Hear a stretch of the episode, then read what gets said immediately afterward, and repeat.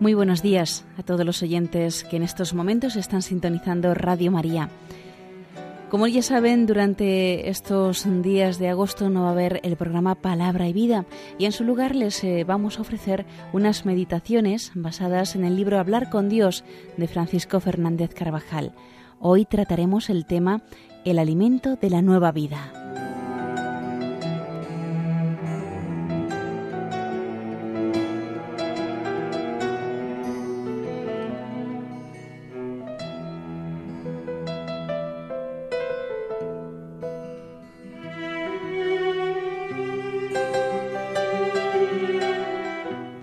Dice el Señor, Yo soy el pan de vida. El que viene a mí no pasará hambre, y el que cree en mí nunca pasará sed. Después del milagro de la multiplicación de los panes y de los peces, la multitud entusiasmada busca de nuevo a Jesús. Cuando vieron que no estaba allí, ni tampoco sus discípulos, subieron a las barcas y fueron a Cafarnaún. Allí, en la sinagoga, nos indica San Juan en el Evangelio de la Misa, tendrá lugar la revelación de la Sagrada Eucaristía.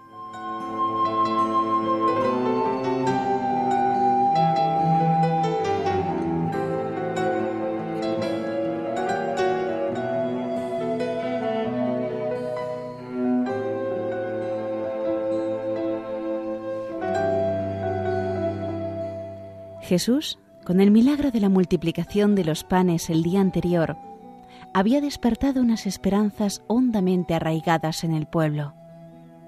Millares de gentes se desplazaron de sus casas para verle y oírle, y su entusiasmo les llevó a querer hacerlo rey. Pero el Señor se apartó de ellos. Cuando de nuevo le encontraron, les dijo Jesús, En verdad, en verdad os digo que vosotros me buscáis, no por haber visto milagros, sino porque habéis comido de los panes y os habéis saciado. Me buscáis, comenta San Agustín, por motivos de la carne, no del espíritu. ¿Cuántos hay que buscan a Jesús, guiados solo por intereses materiales? Apenas se busca a Jesús por Jesús. Nosotros queremos buscarle por Él mismo.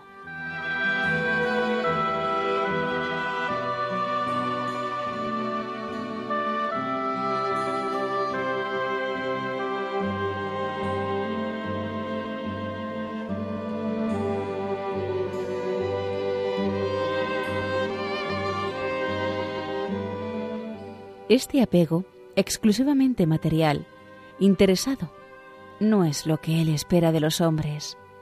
Y con una valentía admirable, con un amor sin límites, les expone el don inefable de la Sagrada Eucaristía, donde se nos da como alimento. No importa que muchos de los que le han seguido con fervor le abandonen al terminar esta revelación. Jesús comienza insinuando el misterio eucarístico. Obrad no por el alimento que perece, sino por el que perdura hasta la vida eterna, el que os dará el Hijo del Hombre. Ellos le preguntaron, ¿qué haremos para realizar las obras de Dios? Jesús les respondió, Esta es la obra de Dios, que creáis en quien Él ha enviado.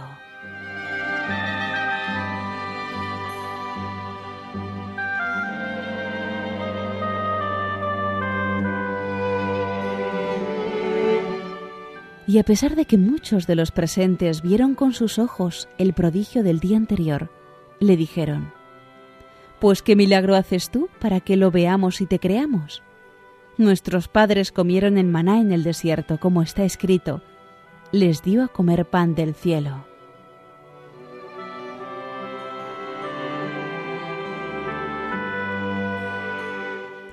La primera lectura de la misa nos relata cómo efectivamente Yahvé mostró su providencia sobre aquellos israelitas en el desierto, haciendo caer diariamente del cielo el maná que los alimentaba. Este pan es símbolo y figura de la Sagrada Eucaristía que el Señor anunció por vez primera en esta pequeña ciudad junto al lago de Genesaret. Jesucristo es el verdadero alimento que nos transforma y nos da fuerzas para llevar a cabo nuestra vocación cristiana. Solo mediante la Eucaristía es posible vivir las virtudes heroicas del cristianismo. La caridad hasta el perdón de los enemigos, hasta el amor a quien nos hace sufrir, hasta el don de la propia vida por el prójimo. La castidad en cualquier edad y situación de la vida, la paciencia, especialmente en el dolor y cuando se está desconcertado por el silencio de Dios en los dramas de la historia o de la misma experiencia propia. Por esto, exhortaba con fuerza el Papa Juan Pablo II, Sed siempre almas eucarísticas para poder ser cristianos auténticos.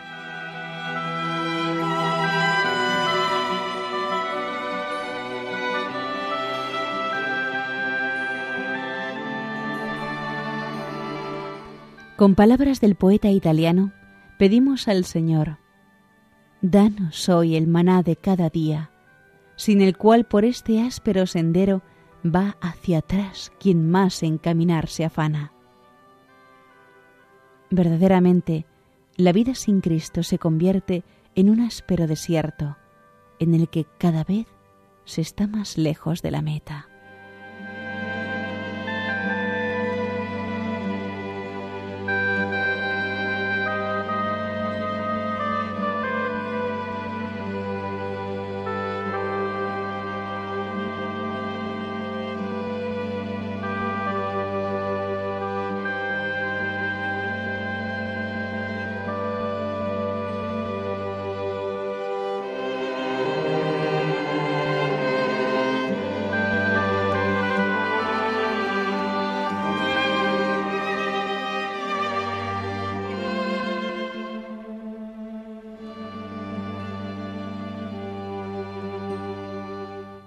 Cuando los judíos dicen a Jesús que Moisés les dio pan del cielo, Jesús les contesta que no fue Moisés, sino su Padre Celestial es quien les da el verdadero pan del cielo, pues el pan de Dios es el que ha bajado del cielo y da la vida al mundo.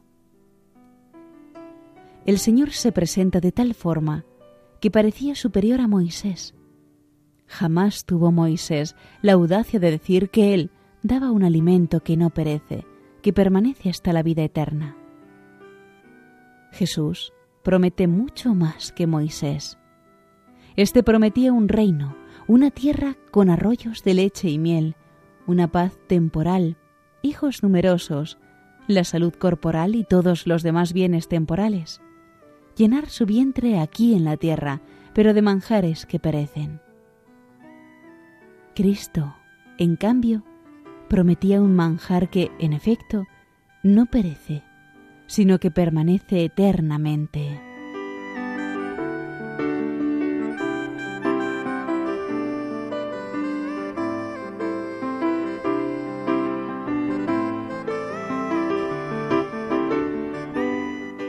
Quienes estaban presentes aquella mañana en la sinagoga de Cafarnaún sabían que el maná el alimento que diariamente recogían los judíos en el desierto, era símbolo de los bienes mesiánicos. Por eso piden al Señor que realice un portento semejante. Pero no podían ni siquiera imaginar que el maná era figura del gran don mesiánico de la Sagrada Eucaristía.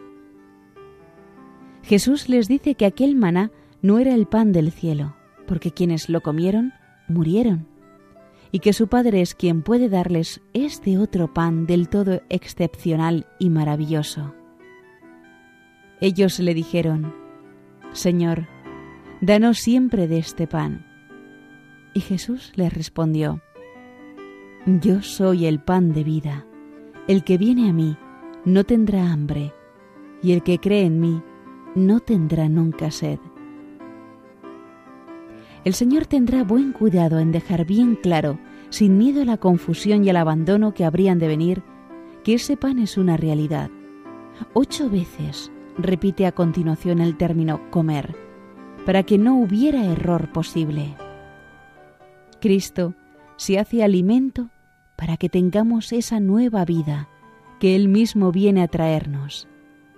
El pan que yo os daré es la carne mía. No es un pan de la tierra, es un pan que baja del cielo y da la vida al mundo. En la Sagrada Eucaristía nos hacemos corpóreos y consanguíneos suyos. La Eucaristía es la suprema realización de aquellas palabras de la Escritura. Son mis delicias estar con los hijos de los hombres. Jesús sacramentado es verdaderamente el Emmanuel, el Dios con nosotros, que se nos da como alimento para una nueva vida, que se prolonga más allá de nuestro fin terreno. El más grande loco que ha habido y habrá es Él. ¿Cabe mayor locura que entregarse como Él se entrega y a quién se entrega? Porque locura hubiera sido quedarse hecho un niño indefenso, pero entonces aún muchos malvados se enternecerían sin atreverse a maltratarle. Le pareció poco. Quiso anonadarse más y darse más. Se hizo comida, se hizo pan. Divino loco, ¿cómo te tratan los hombres? Yo mismo. ¿Cómo me preparo para recibirte? ¿Cómo es mi fe, mi alegría, mis deseos? Hagamos propósitos pensando en la próxima comunión que vamos a realizar, quizá dentro de pocos minutos o de pocas horas. No puede ser como las anteriores. Ha de estar más llena de amor.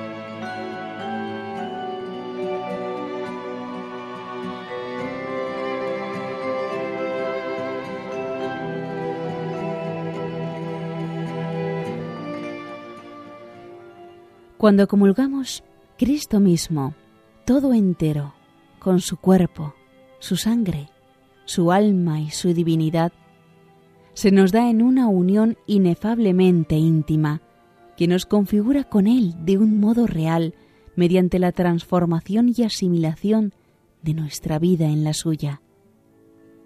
Cristo, en la comunión, no solamente se halla con nosotros, sino en nosotros.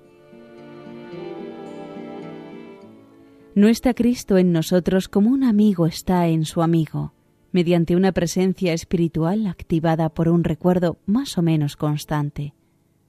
Cristo está verdadera, real y sustancialmente presente en nuestra alma después de comulgar. Yo soy el pan de los fuertes, dijo el Señor a San Agustín y podemos aplicarlo ahora a la Eucaristía. Cree y me comerás. Pero no me cambiarás en tu sustancia propia, como sucede al manjar del que se alimenta tu cuerpo, sino al contrario, tú te mudarás en mí. Cristo nos da su vida, nos diviniza, nos transforma en Él vuelca sobre nuestra alma necesitada los infinitos méritos de la pasión.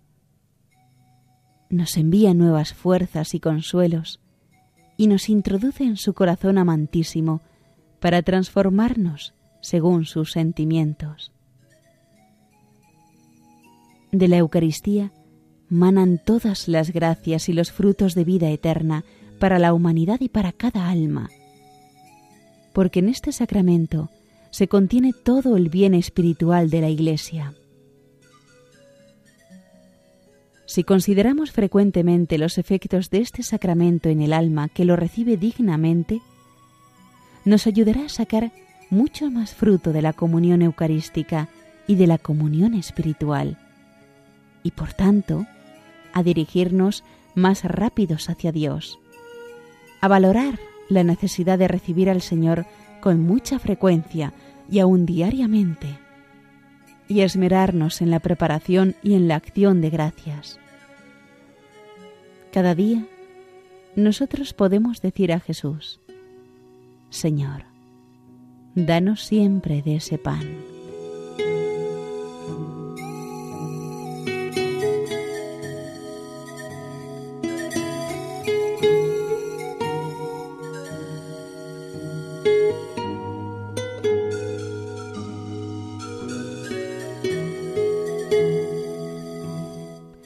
El alma es elevada al plano sobrenatural. Las virtudes de Jesús vivifican el alma y queda ésta como incorporada a Él, como miembro de su cuerpo místico.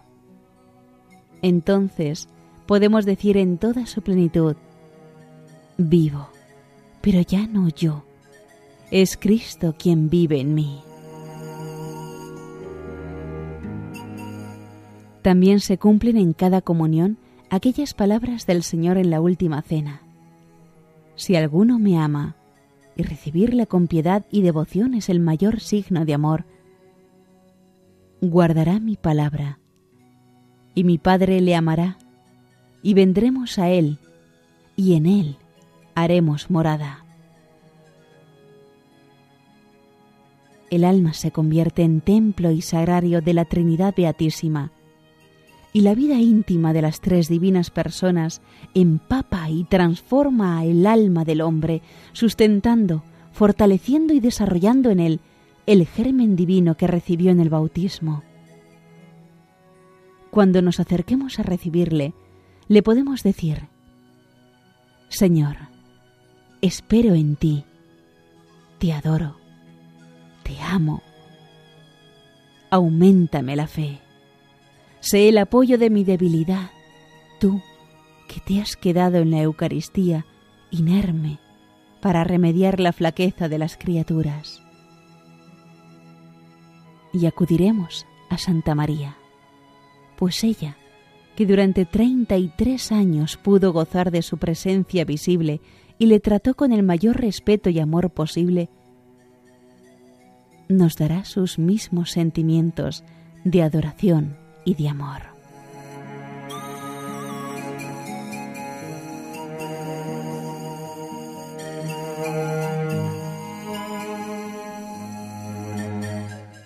Ya está aquí la meditación de hoy, el alimento de la nueva vida, basado en el libro Hablar con Dios de Francisco Fernández Carvajal.